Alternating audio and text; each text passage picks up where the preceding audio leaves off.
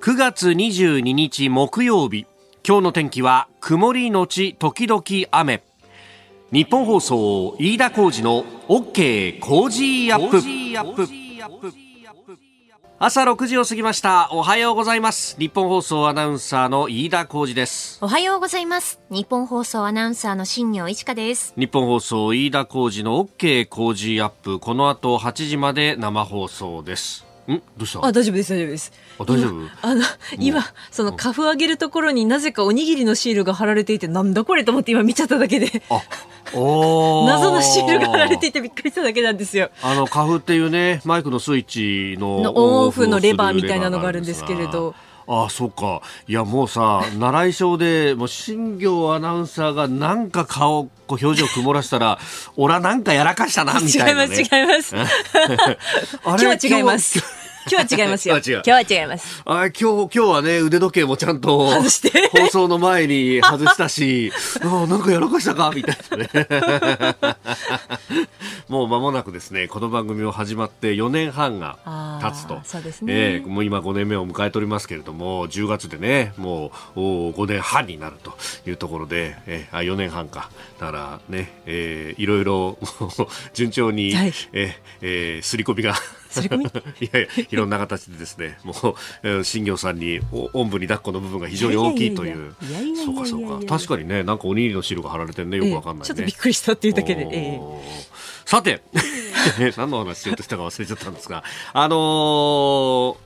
まああのー野球に関してはですね、こうすでにいろいろな書き込みがされていまして、はい。えーえー阪神いよいよ終わりましたねみたいなですね、えーひどい書き込みもですね。まあだって3、4、5が今ねまだまだ2ゲーム差の中の団子ですですよね。ところがねジャイアンツが一番こう試合数を残していて、はい。この試合数残してるからこそ。あのプレッシャーがかかるんじゃないかみたいなところもあるんですが、まあ、ここまで押して待ってくると逆にね、あと全部勝っちゃいじゃないかみたいなね、いうことに、どうもジャイアンツはそんな感じのちょっと上げ潮ムードになってきてですね。ね乗ってきましたね。ひょっとらこれ3位かみたいなね、はい。えークライマックスシリーズ争いも、えー我がタイガースはこの後ヤクルトを相手に3、3つまだ試合残ってるっていうですね、はい。厳しいなというところであ。りますけれども、ええええ。まあそれについてはね、えー置いておいて。置いといて、うん。今日は。自分を鼓舞するためにもですね。鼓舞するためにも。えー今日はあの好きな鉄道の話をしようかと思うんですけれども。いやあの今年から来年にかけてっていうのはですねいろんなところが変わってくると。でこのもうねあの次の連休というのはまああ日本の鉄道史においてもお一つう新しい1ページが書き込まれるというところで、えー西九州新幹線というね、あの、長崎と、それから、あ武雄温泉かな？の間をつなぐと。あのー九州新幹線というのがすでに走っておりまして、これ博多からね、えーずっと、お鹿児島中央まで行ってるんですが、最終的にはそこと接続しようとしてるんですけれども、ちょっと地元との協議がまだ難航してるんで、えーまずはあ長崎と武雄温泉の間の部分開業という形にはなるんですけれども、ただ、あの、切符はね、1ヶ月前から売り出すわけですよ。あの、JR の切符って。はいだから、この間ちょっと、新幹線に乗る機会があったんで、で、その時にこう、ペペッとね、えー自由席なんつって、あの、入れようとしたら、もうすでにそこに西九州っていう文字が入ってて、おー。おーと思ったんだよね。あのほら、東海道山陽とか東北、上越、うー北陸とかさ、こうずっとずらっと並ぶじゃない。そね。あそこにさ、西、九州っていうのもあって、ちょっとね、おー、西九州あるよね、みたいなね、感動しちゃった覚えがあるんですが、いよいよ今週の末というか、ね、この週末の3連休23日に開業と。まあちょっとね、あの台風が来た関係で、あの事前の試乗会は一部中止になってしまったというようなこともあったんで、まああの残念なところはあるんですけれども、まあなんとかね、えー安全運転してもらいたいなというふうに思うところであります。で、あの来年にかけてっていうのはね、いろいろ変わるところがあって、まあ、えー我々神奈川県民にするとですね、ええー相鉄が東急東横線ともつながるぞと。そうですよね相鉄線、あの、羽沢横浜国大のところからですね、今 JR には乗り入れてるんですけれども、この、お東急東横線ともつながるぞと。新横浜を通って新綱島日吉。で日吉から、えー、東横線の中に入っていくというですね、うん、えー、えー、まああの相鉄っていうのは相模鉄道線。大手関東の大手施設の中でまあ東京へのアクセスがないというのは、えー、ここぐらいのもんだったということがあってですね、えー、でその分こう電車の密度を高くして、えー、とにかく便利にみんなが乗ってもらえるようにとかいろんな努力をし続けてきた会社でもあるんでいやちょっとね感慨深いというかね、えー、しかしこの湘南新宿ラインと東急東横線で商売敵の両方にこう二股をかけるというのがですね相鉄らしいなと。さすが二股川という駅を持ってるだけにねという。いやでもねどういうこうねあのダイヤになっていくかとかっていうのが徐々にこう発表されていくと。まあ来年の3月に新しい路線が開業予定ということなんで。まあその辺もねちょっと楽しみだなと。そう二股川というともうあの神奈川県民にとってはですね、えー、ここに免免許の試験を運転免許の試験を受けに行く、ね、免許センター。免許センターがあるんですよ、ところがねここに朝受けに行くには大変で私も横須賀からですね朝5時台に起きて一生懸命。そんな早起きしなきゃなんですね。いやそうなのよ。あの1時間以上電車乗ってさ乗り換えてって言って行かなきゃならなかったんで。そう。だからあの神奈川県民にとってはですねその悩みが解消されるというねそう免許センターが遠すぎて泣けるなんて SNS がよく、えー、やってたんで、少しは便利になるなというね。はい。ここが気になるのコーナーです。スタジオ長官各紙が入ってまいりました。えー、今朝の一面は、まあ、新業アナウンサーもね、ニュースで読んでくれましたけれども、えー、ロシアのプーチン大統領のテレビ演説についてであります。えー、朝日新聞、ロシア予備兵30万人招集へ、プーチン氏部分的な動員令。えー、読売新聞、プーチン氏予備役30万人動員令、ウクライナ反攻に押され。えー、毎日新聞、ロシア予備役30万人動員、プーチン氏核使用排除せずと。えー、そして産経もプーチン氏部分動員令ウクライナ侵攻兵員確保軍務経験30万人対象と。えー、いうことでですね、えー、4紙が一面トップとなっております。まあ、後ほどこれについて、えー、今日のコメンテーター、飯田康之さんにね、えー、詳しく話していただこうと思っております。で、まあ、一方で、うん写真入りで出ているのは国連総会の演説について、まあ、バイデンアメリカ大統領の演説もまあ間に合っていると、えー、現地21日午前、えー、日本時間では22日未明にバイデン氏も演説を行ったと、まあ、それに先立ってですね昨日のこの番組がちょうど終わった後ぐらいのタイミングで、えー、岸田総理も演説をしたということであります。まあ、あのそれについてもね後ほど取り上げていこうと思っております。で、まあ、国連にせっかく行ってるんでということで、いろんなところとですね、首脳会談等々が行われているさなかでありますが、まあ、気になるニュースとしてはですね、その、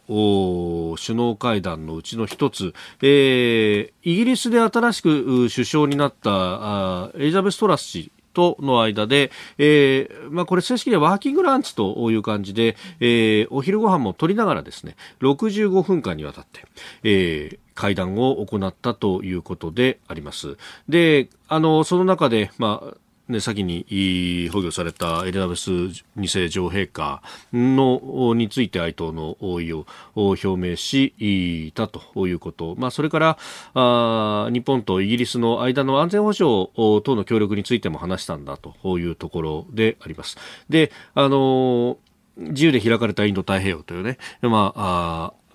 安倍元総理が提唱し、そしてもう世界中でこれが使われるようになったという概念について、まあ、昨日の国連の演説の中でも入ってましたけれども、まさにその自由で開かれたインド太平洋、この、えー、部分で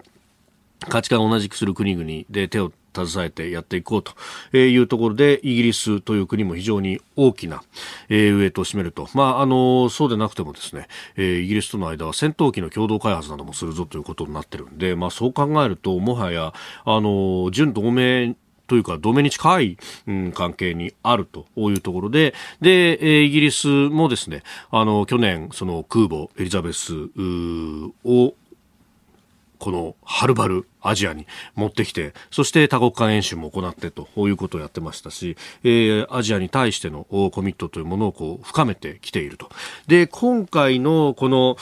首脳会談でも、まあ、それについての話というのが出てきていたと。で、これ、日本側の発表を見るとですね、えー、こう書いてあります。えー、両者はロシアのウクライナ侵略への対応にあたって国際社会が結束して対ロ制裁とウクライナ支援を継続することが重要であることを確認するとともに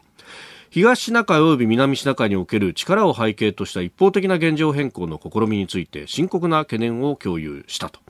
えー、いうことで、まあ、あの、まずロシアがあって、その後に、この東シナ海、南シナ海というものが出てくるんですが、えー、他方ですね、じゃあ、イギリス側の発表はどうだったかというと、もっとかなり踏み込んだ形で、最近の中国の行動に対して台湾への挑発だというふうにトラス氏は非難をした。で、えー、日本への影響も大きいじゃないかというふうに言及をしたということなんです。で、これがですね、あのー、じゃあ日本側にこういうことあったんですかっていうふうに各社が問い合わせると、えー、外務省は東アジア情勢を議論したが、外交上のやり取りなどで控えるという説明にとどまったと。いや、控えるも何も向こうから出ちゃってんだからさっていう話で、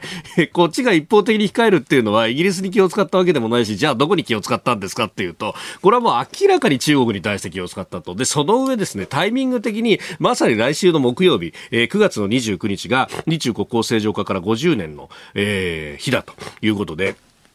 そこに対してですね、何か波風を立てたくないんじゃないかってことが、こう、透けて見えるどころか見え見えになってしまうというような、で、えー、これがじゃあその、こういうことをやってですね、中国様に忖度をしたところで、じゃあ中国様がお喜びになるのかというと、全くそんなことはないと。むしろ、舐めてかかるだろうという日本の意図はどこにあるんだと。えー、結局、俺たちがいないところではこそこそと、イギリスとの間で、えー、中国けしからんよねっていう話をしといて、俺たちの前では何かニコニコしてるって。いや、そういう人が普通に診療されるのかっていうと、むしろ、あの、率直に、いや、ダメなものはダメだよというふうに、えー、きちっと言わなければ、信頼されないだろうと、どこからもというね。なんかですね、そういうところが、いろんなところにいい顔しようとして、結局誰からも信用されないっていうようなことになっていやしないかと、非常にこう心配になる、えー、情報の出方をしているなと思ったところであります。ここが気になるでした。えー、さあ、この時間からコメンテーターの方々ご登場。今朝は明治大学教授で経済学者、飯田康之さんです。おはようございます。おはようございます。よろしくお願いします。えー、さあ、まずは足元の経済についてということで、閉まったばかりのニューヨークですが、うん、ダウ平均株価が552ドル45セント下がったと、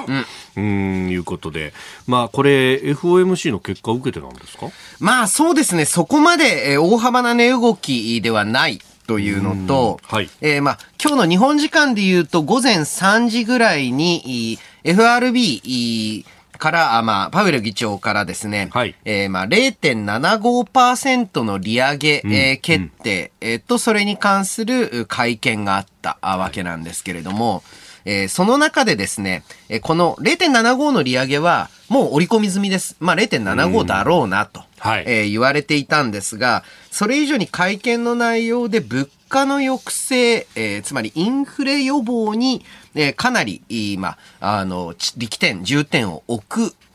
という雰囲気が明確になってきた。はい。で、えー、ある意味では多少景気を犠牲にしても、えー、うん、うん物価の上昇を抑え込むんじゃないか。あ、そんな明確には言わないんだけど、そのニュアンスを感じられる、えー、と受け止めたあ方は、まあ、売り方に回ったのかなと思うんですけれども、ただその中でですね、はい、アメリカ、あ非常に、まあ、厳しい状況でして、中でも、会見の中でも言及されていた住宅価格がですね、かなり難聴です。調子良くない。で、えー、個人の消費とか全国的な景気にとって住宅価格ってものすごく重要なんです。これ、住宅価格安い方がいいじゃないかと思われるかもしれませんが、はい、大抵の方あ、どうでしょう、ご自宅というのは住宅ローンで購入されますよね。そうですね。はい。で、えー、住宅価格が下がると、いざ例えば、まあ、えー、失業したとか、うん、えー、経済の調子が悪くなったっていうふうに売っても、ローンが返し終わらないとか、もう売るとほぼ無一文になってしまうという状況だと、かなり消費にも抑制的に働くんですね。で、えー、もちろんですね、商業用不動産あ、大規模なオフィス価格も重要なんですけど、はい、住宅価格はほとんどか、まあ、かなりの、まあ、母数が全然違う。うんまあ、アメリカだったら何千万人どころか億の人間に関わってくるだけにかなり注視はしてるんですが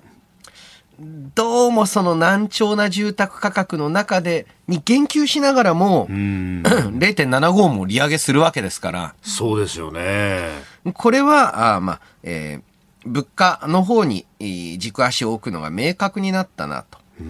で理由ありまして1%物価が上がると、全員1%嫌な気分なんです。はい。一方で、失業率が1%上がっても、迷惑と言いますか、影響を受けるのは、まあ、極端な話を言うと、その失業をした1%だけなんです。民主主義的なと言いますか、一人一票型の、はい、投票を考えると、はい、ちょっとインフレの方にステータスを振りがちになると。で、ただね、まあ、アメリカの場合1%じゃないですけれども、はい、えー、物価上昇と失業率、ここまではコロナからの回復で、えー、雇用が本当に好調でした、アメリカ。だからこそ利上げを選択してきたんですが、ええ。どうも今年度の来年度の成長見込み、はい、成長予想を見ると、アメリカ、まあ、ほぼほぼゼロ成長なんじゃないか。で、その中でどこまで堅調な雇用というのを守れるのか、こんなに利上げしながら。そろそろちょっとその、オーバーキル、金利上げすぎだって声が出てくるんじゃないかなと私は思ってます。なるほど。えー、このね、FRB の決定などなどについてもまた後ほど解説をいただこうと思います。今日も8時までお付き合いいただきます。よろしくお願いします。よろしくお願いします。ここでポッドキャスト YouTube でお聞きのあなたにお知らせです。ラジオ局ニッポン放送飯田浩司の OK コージーアップ。週末増刊号を毎週土曜日の午後に配信しています。1週間のニュースの振り返りニュースの予定やコメンテーターのラインナップを紹介しています。後半にはコージーアップコメンテーターがゲストと対談するコーナー。今月はジャーナリストの佐々木俊尚さんと麗澤大学教授で憲法学者の八木秀次さんの登場です。憲法改正教育再生皇位継承テーマに伺います。週末もぜひチェックしてください。あなたと一緒にニュースを考える飯田浩二の OK 工事アップコメンテーターの方々と7時をまたいでニュースを掘り下げてまいります。え今朝は明治大学教授で経済学者飯田康之さんです。引き続きよろしくお願いします。よろしくお願いします。えー、まずは改めて株と為替の値動きをお伝えしておきます。9月21日のニューヨーク株式市場ダウ平均株価ですが、前の日と比べて522ドル45セント安い3万飛び183ドル78セントで取引を終えました。ハイテク銘柄中心ナスダック総合指数は204.86ポイント下がって1万1220.19でした。一方円相場は1ドル144円ちょうど付近で取引されておりますえーまあ、FOMC のお話というところ、先ほどもね、えー、解説ありました。後ほどまた、あこれも伺っていければと思います。まあ、円相場の方もね、円安に触れているという。はい、あの、これ、3時の発表時点では1回、円高方面に触れたんです。というのもですね、え一部、まあ、観測筋が今回、え0.75ではなくて、はい、1%の利上げを決定するんじゃないかと、えー、えー、その可能性がゼロじゃないと思ってポジションを組んでいたあ人たちがいるので、0.75の発表と同時に、うん、1%じゃないんだ。っていう安堵感から大きく動いたんですが、はい、まあ、あの、体制を変えるものではないということで、じわりと円安が進んでいる状況ですね。えでは、この時間取り上げるニュース、こちらです。岸田総理、国連総会で一般討論演説、国連改革を強調。岸田総理大臣は現地20日日本時間では昨日アメリカニューヨークの国連総会で一般討論演説を行いました。対面形式で一般討論演説に臨むのは2019年の安倍元総理以来となります。岸田総理はロシアによるウクライナ侵略で国際秩序の根本が大きく揺らいでいると訴え国連改革の必要性を強調しました。えー、また核廃絶にも言及核なき世界への決意も表明したということであります。はい。まあ、あの、この国連の一般討論演説自体はやや儀礼的なところがありまして、えー、その一方で、えー、国連の存在意義というのが、はい、今ほど問われているケース、やはり珍しいんですね。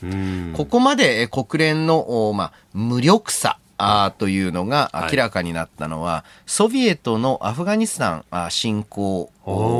以来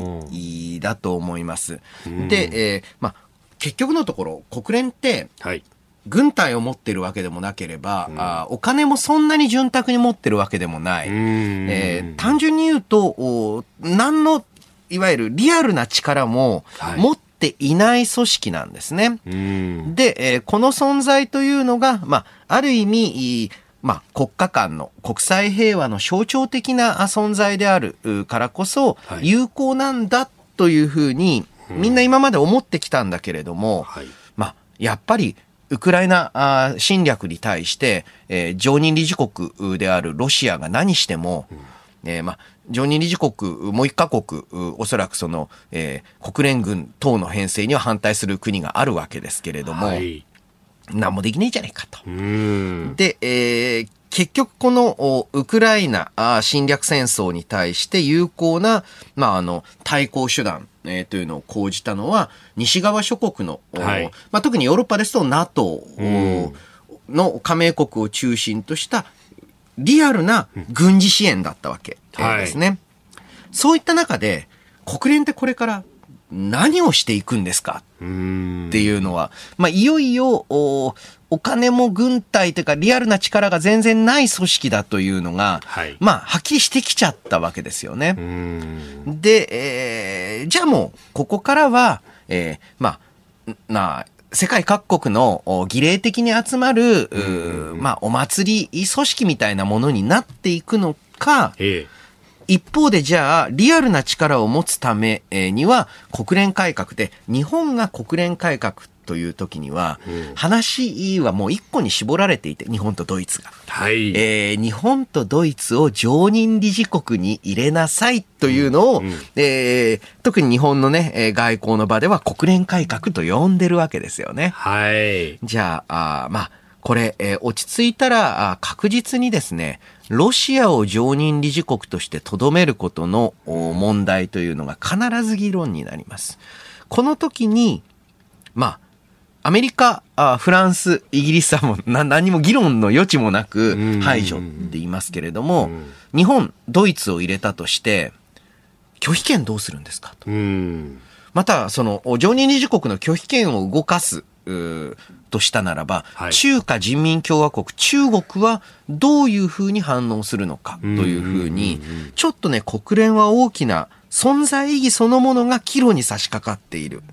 ところだと思いますね。うんこれね、あの、存在することによって対話のチャンネルができるから、まあ、うん、そこの部分で意味があるっていうふうな、指摘もありますけど、まあ、そうするとお祭り組織みたいなことにこれなっちゃうわけですよね。そうなんですよね。まあ、あのね、たまに集まるイベント的な組織になってしまうのか、はい、リアルな力、リアルな力を持つとしたならば、あ今の体制というのはちょっと現実的ではないと思うんですよね。はい、まあ何か動かそうとすると、まさにその拒否権を行使するということで、うん、できなくなっちゃうというのはね。そう。だって、まあね、ロシアそのものが拒否権を持ってるわけですから、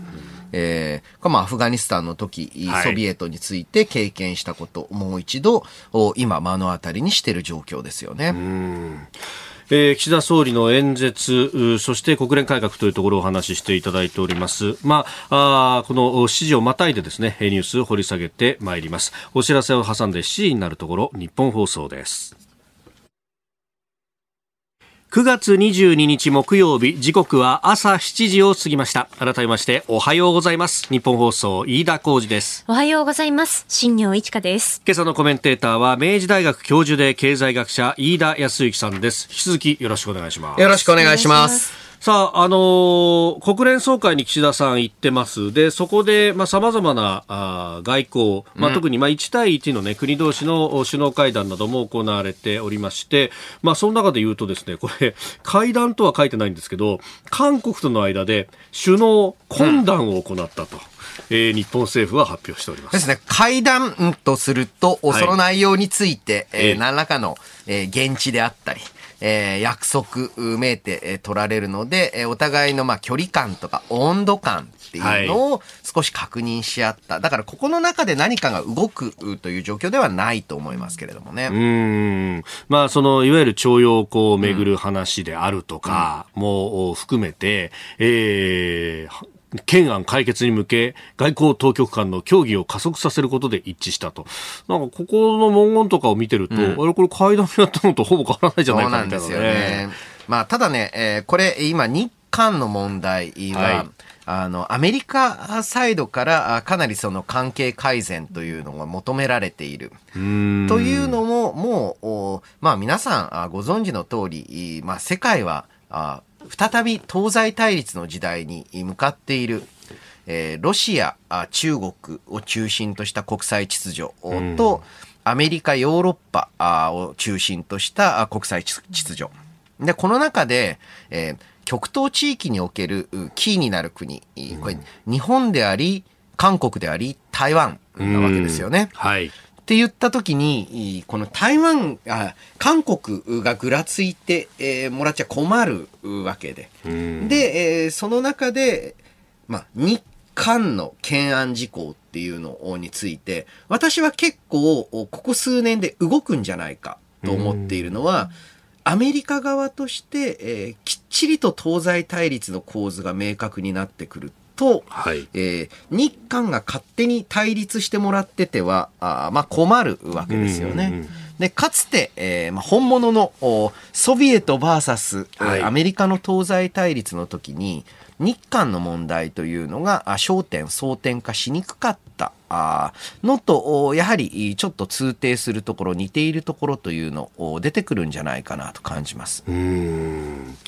えー、そして、まああのー、ね、これ国連の場での外交というのをやってますけれども、うん、来週になると、今度は、あまあ、安倍元総理大臣の国葬儀が行われるということで、もうそこにも要人が集まるんじゃないかとも言われております。そうですね。えー、過去の首相経験者の葬儀の中でも最大の規模ですね。うん、えー、海外から190以上の代表団、うんというのは、まあ、えー、過去を見ても、まあ、もちろん最大。はい、えー、ということになる。そしてアメリカはハリス副大統領。うん、で、これも葬儀への参列としては、あまあ、かなり格上ですよね、えー、これより上っていうと、はい、大平総理の時に、まあ、これはまあジミー・カーター大統領ですから、これはちょっと、えー、特別ですけれども、それに、まあ、次ぐ、まあ、重視されていて、まあ、この弔問外交というのは確実に存在する。で、そして、えー、まあ、実際にさあ首脳会談ですよよりも、はい、その事前の温度感とかあまあ公式ではない、えー、やり取りっていうのが、やはり外交においては重要なので、その意味でも、まあ、重要な外交的な成果の場としても、まあ、活用していくべきだろうなと思うんですけれども、何かその国内ではこの国葬儀に対して、え大きな賛否が分かれています。ただこの賛否の特徴、これ朝日新聞の調査なんですけれども、はい、えこの賛否、年代によって明確に、違っています。はい、20代だと、うん、8月末ですけれども、うん、20代だと64%が賛成、うん、反対は30%。60代だと30%が賛成、うん、えー、60代以上ですね、はい。えー、60%が反対。おひっくり返ってますね。完全にひっくり返ってくるんですよね、その、これって何の違いかというと、普段触れてるメディアの違いだと思います。えー、つまりは、お昼の時間にワイドショーを見ているか、はい、えー、夜ネットを見ているか、あまたはね、えー、朝、あまあ、工事アップを聞いてるかと、えー、いうのは知らないですけれども、えー、あの、本当にね、えー、ちょっとお、オールドメディアに触れている、はい、と、すごく反対によりがちなのかな。一方でネット、等で、えー、まあ、情報収集していると、まあ、そこまで極端な、うん、えー、反論、反対論っていうのに染まりにくい。まあ、もともとね、安倍元首相、政権にいる時から、はい、20代の支持率が高いことで知られる政権でした。まあそういうところも関係しているのかもしれませんが、一方で、えー、やはりですね、えー、テレビメディアあの報道のあり方というのも大きく問題なんじゃないのかなと感じますね。おはようニュースネットワーク。東京有楽町日本放送キーステーションに全国のラジオ局21局を結んでお届けいたします。時刻は7時11分を過ぎました。おはようございます。日本放送アナウンサーの飯田浩二です。今朝のコメンテーターは明治大学教授で経済学者の飯田康之さん。取り上げるニュースはこちらですアメリカ FRB が0.75%の利上げを発表。アメリカ FRB 連邦準備理事会は現地21日日本時間では今日未明主要政策金利を0.75%引き上げることを決めました。0.75%の利上げは6月におよそ27年ぶりに実施してから3会合連続となります。でこれで短期金利の指標のフェデラルファンド金利 FF 金利の誘導目標が3から3.25になったと。はい。3%, え。ー、3%超え、久々なんですけれども、えー、実際、米国、アメリカの消費者物価指数指数の上昇率を見ると、えー、まあ8%、9%を叩いてきている、はい。えー。そういった中ですと、金利3%少々というのは、まだあ物価を抑制するには不十分なんじゃないかあというふうにも言われています。はい、で、そういった中でですね、ええー、今日、まあ、えー、現地時間だと昨日、から、えー、明日にかけて、はい。えー、各国で、えー、金融政策の会合が相次ぎます。うんうんうんえー、今日の日本時間でいきましょう。はい、えー、今日の未明3時頃に FRB が、アメリカが0.75%の利上げを決めました。で、えー、今日日本で、えー、日本銀行による政策決定会合が行われて、はい、えー、ここは金融緩和の維持、つまり特に変更なし。はい、で、えー、スイスがですね、えええー、まあおそらくはマイナス金利を解除してくるだろうと。で、えー、もう一つ、ここが重要なのが、まあ、今日の日本時間だと夜な夜夜中ぐらいですが、はい、あイギリスはあ物価の上昇を見ると大幅の利上げ。えー、ということで、イギリス直近の数字9.9とかすごい数字来てますよね。あの、そうなんです。物価上昇率がいよいよ10%に乗りそうだと、えー、いう状況なんですね。で、えー、こういった中で、じゃあ日本はマイナス金利を続けてていいのか、はい。っていう声が出てきているんですが、これは当然続けて良いというのが私の理解です。なぜかというとですね、これ話は簡単で、あの、もともと変動相場制にしている、つまり為替レートを昔のね、1ドル360円みたいな形で固定しないで、えー、変動相場制、フロート制にする意味っていうのは、はい、海外と違う金融政策を取ることができる。これが最大の利点なんですね。ああ、引きずられない。引きずられない。だから日本の場合は日本国内の景気を見て、はい、えー、例えば今日本で利上げをしたら、どうでしょう？変動相場、あ、変動金利でローン組んでいる方、うん、えー、急激な利上げがあったら、一気に、まあ、生活上の困難に陥る。はい、で、その結果、住宅の投げ売りが始まると、この住宅価格の低下というのは、まあ、裾野が広い、関わる人の人数が多いので、えー、景気に大幅なマイナスの影響を与える。うんまた、あコロナショックから、あまあ、コロナ時の緊急融資、はい、そろそろ返済始まっていますと。ええで、それに伴って新たに運転資金を借り入れる、うん、必要が出てる企業もたくさんあります。金利今上げてどうするんですかと。えー、変動相場制っていうのは、海外と違う金融政策ができるから、変動相場制を選んでるですね。はいというのをお忘れではないですかと。で、えー、過去にもですね、えー、日本って、えー、この間違い、えー、や、えー、行っていて、それがオイルショックの時、またオイルショック前夜。はい。もう変動相場制に移ったのに、うん、何かの目標レートみたいなのを置いてしまうんですよね。ああ、なるほど。で、こういったところね、えー、落ち着いて考えて、ただですね、日本においても物価上昇率、これからもう一段階上がります。お今、まあ、総合の数字で3%プラスっていう数字が出てきました。うんまあ、これがもう一段階上がる理由がですね、9月のデータで、えー、上がるはずなのは、これあの、統計上のマジックで、携帯電話料金の影響というのがなくなるんですね。あこれ携帯電話料金引き下げの影響で全体の物価上昇率が0.34%下に押されてる状態だったので、えー、来月になって9月の数字が出るとこれがポンと、でちょっと不連続に上がると思います。えー、しかしこれはあくまで、はい、えーちょっと統計の都合を、あとは前年同月比という、うえー、去年と比べたデータを使っている問題点なんだというのをちょっと認識しながらですね、うん、えー、日本国内は国内の経済状況に合わせた金融政策を行っていくべきだと思います。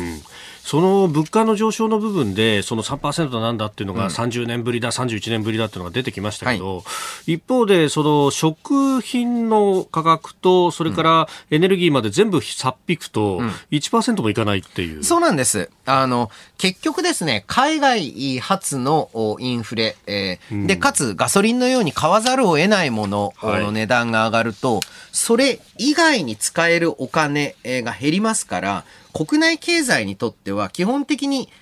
下押し、マイナスに働くんですね。っていう中で景気を支えていかなければいけない。はい。ましてや日本、主要国の中で唯一コロナ前の経済水準を回復できていないっていうのをしっかりと把握、認識していく必要があります。えー、そして続いてのニュースはこちらです。ロシアのプーチン大統領が演説予備役30万人を動員へ。ロシアのプーチン大統領は21日ウクライナ侵略をめぐって国営テレビを通じて演説し部分的な動員を可能とする大統領令に署名したと表明即日発行しました。対象は軍務経験のある予備役に限定するとのことです。ショイグ国防大臣は部分動員の対象は30万人規模と説明しています。えー、今日の東京最終版の一般紙4紙がこれ一面となっています。うん、まあ、プーチン追い詰められたみたいなこともね、言われますうん、やはりですね、これまで、えー、ロシアは、動員するウクライナ侵略戦争に動員する兵隊、基本的に、まあ、職業軍人であり、はい、かつ極東地域の少数民族を中心とした部隊が多かった。というふうに言われてるんですね。はい、で、そのおかげで、えー、首都であるモスクワであったり、うん、えー、まあ、あの、その他の主要都市、ええ、まあ、ロシアでいうとヨーロッパ寄りのあたりですよね。ああ、サンクトペテルブルクとか。はい、サンクトペテルブルクとか。はい。あのあたりでは支持を失わないで済んだと。うんあとは戦死、戦勝の数っていうのも、えー、そういったモスクワとか、はい、サンクトペテルブルクの人々は、あんまりリアルに感じなかったわけですよね。その地域の部隊が出てないので。ところが、この予備役動員をかけると、はい、戦場の生々しい状況、そして身内が実際に戦死するっていう局面に、まあ、向かった時に、さて、えー、ロシア国内で、えー、プーチン大統領がどれだけえー、支持といいますか、はい、えー、まあ、存続できるのか。という意味で、よく言われるのはプーチン大統領総動員を出したら、はい。えー、いよいよプーチン政権の終わりじゃないかと言われていたので、うん、それを予備役までに限定した、えー、ということだと思うんですね。ただ、ただ、うん。うん、これによって、えー、ウクライナの戦局が劇的に変わるかというと、だいぶまあ疑問があるようで、うんうんうん、えー、やはりですね、えー、今回の、まあ、ウクライナ軍の大洪勢を見ても、はい、どうもロシア軍の、うん、まあ、作戦系統がうまくいっている様子がないんですね。で、えー、そして、冬になることが、はい、確定しました。確定しましたというのもおかしいですけど、えー、冬まで戦闘が続くことが確定されました。で、えー、さらにはですね、えー、東ヨーロッパを中心に、機構部隊、えー、つまり戦車ですね、はい、を、まあ、ウクライナに支援する動きが強まっています。これまで、えー、よくね、なんかあの、対戦車砲ジャベリンの行為かばっかり宣伝されてましたけど、実際ですね、戦線を押し戻すためには、戦車がないと無理なんですね。で、その戦車が、一つは東ヨーロッパからの支援。はい、で、もう一つは今回の大洪勢で、ロシア軍から露獲、つまり奪った。はい。ということで、ちょっとね、えー、戦線の状況変わる。その中でプーチンの選択がどちらに向かうのか、戦術核に向かうのかというところが、今、関心の高まりを見せてるんじゃないでしょうか。まさに国連総会でもそこを各国がこう非難をしていると。いうところでもあります。まあ、今週末には、まあ、彼らの言うところの、まあ、住民投票というか、住民投票らしきものを やるんじゃないかということも言われておりますが、まあ、その辺がどうまた出てくるかというところであります。えー、この時間、飯田泰之さんとお送りしてまいりました。日本総でお聞きの方、この後も飯田さんにお付き合いいただきます。コージーアップ番組イベント第2弾開催決定。飯田浩司の OK コージーアップ激論横浜ベイサミット in 神奈川県民ホール。4月28日日曜日出演は青山繁晴飯田泰之小泉悠ほか。チケット好評発売中。詳しくは番組ホームページをチェックえー、ではあこの時間、えー、7時27分を過ぎています、えー、今朝のコメンテーターは明治大学教授で経済学者飯田康之さんです。引き続きよろしくお願いします。よろしくお願いします。続いて教えてニュースキーワードです。新型コロナ終了宣言松野官房長官は昨日の会見で新型コロナウイルスの流行について終了宣言を出すかどうか問われ現時点では考えていないと述べました。一方でコロナとの共存を図るウィズコロナへの段階的移行を進めているとし変異の可能性に留意しつつ感染対策の在り方を引き続き検討したいと語っております。まあ、あのどうしてこういうものが出てきたかというとアメリカのバイデン大統領が先週あたりですかね、はい、えー、CBS テレビの60ミニッツの中で、えー、パンデミックは終わったんだということをこう言ったというところからちょっと潮目変わってきたかと。まあ、あとは、あの、WHO の方でも、まあ、あの、パンデミック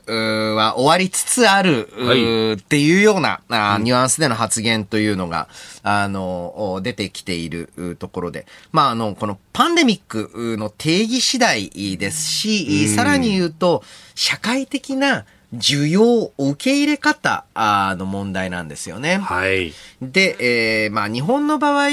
これ大きな問題点として、うん、各国の場合はかなり政府が主導して、えー、様々な行動の制限、規制、えー、を行った。はい。だからこそ政府が、うん、あ例えば条例、法律等を改正することによって、または停止することで、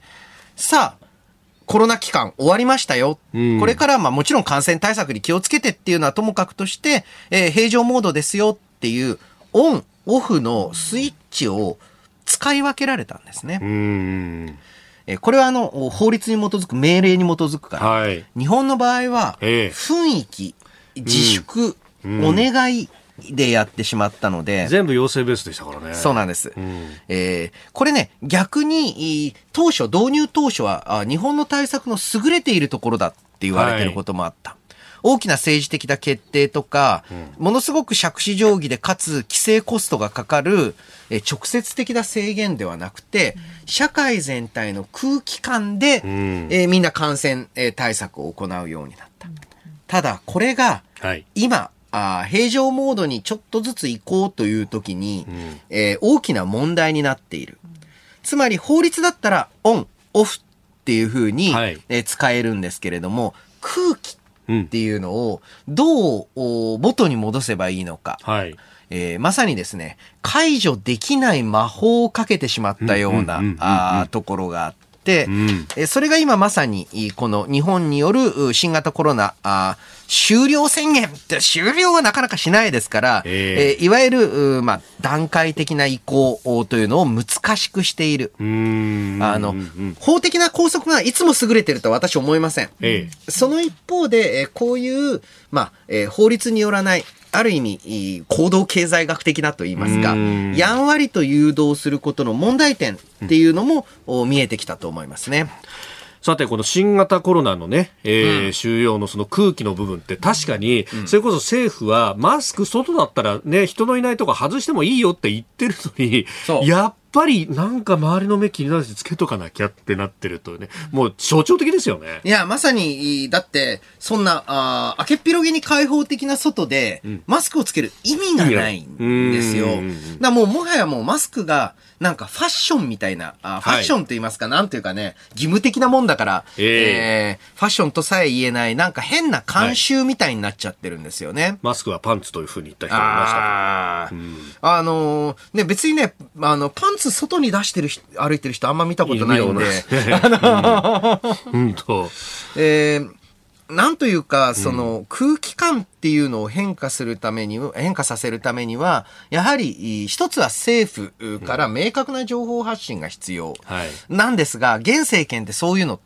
苦手な、ええ、あ政権なんですよ。なんとなくぬるっとだから動かしていこうとしてますよね。そう。で、そして、えー、メディア。あ中でもオールドメディアはですね、えー、まあ、視聴者の中心がご高齢の方中心の番組ですと特にですね、とにかく念のため念のためって言っておけば、あの、うん、安心。うん、で、これもね、うん、えー、まあ大きな問題になってるんじゃないかなと思います。コージーアップ番組イベント第2弾開催決定。飯田浩司の OK コージーアップ激論横浜ベイサミット in 神奈川県民ホール4月28日日曜日出演は青山繁晴飯田泰之小泉悠ほか。チケット好評発売中。詳しくは番組ホームページをチェック。お送りしております OK コージーアップ。お相手私ニッポン放送アナウンサー飯田浩司と。新行市佳がお送りしています。今朝のコメンテーターは明治大学教授で経済学者飯田泰之さんです。引き続きよろしくお願いします。よろしくお願いします。続いてここだけニューススクープアップです。この時間最後のニュースをスクー政府物価高騰の追加対策予備費から3兆4846億円支出決定。政府は20日の閣議で2022年度予算の新型コロナウイルス物価高対策予備費から合わせて3兆4847億円を支出することを決めました。その中には物価高対策として石油元売り各社に配る補助金ガソリン補助金の12月末までの延長経費に1兆2959億円。低所得世帯への5万円給付金の事業費に8539億円。またコロナ対策での病床確保などの交付金に8265億円などが含まれております。はい、はいえー、まあ、そもそも予備費ですから、はい、何かに使うことは決まってたわけですよね。えー、えー、で、えー、物価高騰の追加対策というんですが、えー、まあ、4割、うん、半分弱ぐらいは、要はガソリン補助金の延長です。はい、まあ、これ私はあの必要な措置だというふうに言ってるんですけれども、いや、物価高対策っていうには、随分小規模じゃないですかと。で、えー、また低所得世帯への5万円給付。えー、こちらも、まあ、必要だと感じる一方で、はい、えー、もう少し裾野を広くしてもよかったかもしれないとも思うんですね。うん、で、えー、なぜ、えー、このガソリンの補助金の深掘り、つまりはもっと補助率を上げて下げる。よりも、おまあ、ある程度裾野の広い給付金、うん、というのが、あまあ、望まれるかというとですね、はい、要はガソリン高あを価格を抑え込もうとすると、ガソリンの使用量が減らないので、えー、その分、うん、やはりですね、えー、まあ、もともとのガソリンが高い、国際価格が高いのはもう、こいつはどうしようもないので、はい、えー、その分の財政負担にもなりますし、これを契機とした、えー、まあ、エネルギー転換、うん、あまあ、エネルギーを使わない方向に改革していこうという動きを阻害してしまう部分もあると。で、えー、その一方でですね、この一律給付金にも、一律と言いますか、5万円給付金とか、それを裾野を広くしていくということの効果も限定的です。はい、何よりもですね、えー、結果として今、需要が少ないのはなぜですかと言った時に、はい、お金がないから、うん、という部分ももちろんあるんですけれども、うん、社会全体があ、まあ、コロナから脱却したという実感があ社会的に得られていない。えー、どうですか？皆さんも、おまあ、個人的に仲のいい友達または家族で外食はされている方多いと思うんですが、はい、大規模な宴会はないですよね。うんえー、様々なあ音楽イベント、はい、入場制限はなくなりましたけれども、えー、皆さんまだあのコールとか大声出してないですよね。そうですよね。こういった空気感の中で、えー、消費を元の水準に戻せと言われても、はい、で、えー、お金がないからあ消費できないんだ。もちろんそういう世帯たくさんある一方で、えー、よくあの、強制貯蓄なんていうむちゃくちゃあの厳しめの言い方ありますけれども、はい、要はですね、この社会情勢だから、日本人の貯蓄率大きく上がってます。うん、うん、使おうと思っても使わない。そう、なんか、あとは使う気分にならないって言った方がいいんじゃないんですかね。パーッと使ってしまうかがないってですか。うん、あとはこれちっちゃくちっちゃくみんなが少しずつそんな気分になっていると、はい、社会全体で見ると大きな需要のロスになるんです。だからこそ私はあその消費を喚起するための給付金よりは、はい、政府が直接金を使った方があ望ましいつまり、えー、今だこそからこそできるインフラの整備であったり、えー、私普段はどちらかというと減税とか、はい、えー、一括給付の方がいいっていう派なんですけれども、えー、この状況ではあむしろですね政府が、あまあ、様々なあインフラ整備とか、うん、または、この中にも一部含まれてますけれども、はい、えー、国防防衛に関する、まあ、うん、えー、支給等を通じて、はい、あの、国防防衛っていうとすぐあの、戦車戦闘機っていう方に目を向きますけど、そう、ねまあ、そうではなくて、えー、例えば駐屯地の、えー、生活環境改善とか、はい、えー、まあ、あの、すごい細かい話ですけれども、うん、棚直してあげるとか、うんうん、えー、そういったったところに予算を配分することで、国が直使うっていう方に、現在は重点があるように感じています。うん。いや、これ、やっぱり需要が冷え込んでる部分があって、そして個人の、まあ、この消費ってものは非常に大きいから、可処分所得増やせばいいんじゃないかなと思いがちですけど、それだと空回りしちゃうかもしれないとそうですね。この状況だと、うん、これがもっと、えー、まあ、海外、特にアメリカがそうですけれども、はい、リベンジ消費がわって盛り上がっている時にもう一押ししたい。っていうんだったら、給付は意味があると思うんですけれども、うん、ん、どうもそうなってないというところを見ると、ややあ伝統的、旧来的ですけれども、はい、公共事業型の景気対策というのも、それだとね、えー、コロナ物価高対策と呼べないから、えー、難しい、予備費からの支給は難しいんですけれども、まあ、それであれば、何らかの補正、えー、措置を加えることで、えー、公的な、あ直接的なあ支出、えー、まだまだ必要だと思います。私、まあ、よく言われる試算ですと、日銀の試算だと、まあ、まだ18兆円ほど需要が足りないと思います。で、内閣府だと30兆弱、はい、25から28ぐらい、えー、足りない。えー、これをどうやって盛り上がらせていくか。はいえー、リベンジ消費、リベンジ投資はあるかな？で、こちらに向かうようにするかという方に、えー、まあ、今後の景気対策としては注視、注力していくべきだと思いますね。まあ、今回この予備費の支出というのも決まったということですけれども、プラスして、まあ、10月から臨時国会が開かれますけれども、うん、ここはきちっと補正をやるべきそうですね。あの、やはりですね、ちょっと支持率にも陰りが見えているところなので、はい、えー、広く、浅く、給付というのに傾きがちなんですが、それが効くフェーズでは私は今はないと思っています。えー、スクープアップのゾーン、まあ、政府の物価高騰追加対策というところから、まあ、経済対策というお話をいただきました。このコーナー含めて、ポッドキャスト、YouTube、ラジコ、タイムフリーでも配信してまいります。詳しくは番組ホームページをご覧ください。あなたと一緒に作る朝のニュース番組、飯田浩二の OK コージーアップ。日本放送の放送エリア外でお聞きのあなた、そして海外でお聞きのあなた、今朝もポッドキャスト YouTube でご愛聴いただきましてありがとうございました。飯田浩司の OK Cozy up。東京有楽町ニッポン放送で月曜日から金曜日朝6時から8時まで生放送でお送りしています。番組ホームページでは登場いただくコメンテーターのラインナップや放送内容の原稿化された記事など情報盛りだくさんです。また公式ツイッターでは平日は毎日最新情報を配信中。ぜひチェックしてみてください。そしてもう一つ飯田浩二アナウンサーが「夕刊富士」で毎週火曜日に連載中。飯田浩二の「そこまで言うか」こちらもぜひご覧になってください。忙しい朝そして移動中ニュースを少し深く知りたい時。ぜひ AM、FM、ラジコはもちろん日本放送のポッドキャスト YouTube でお楽しみください。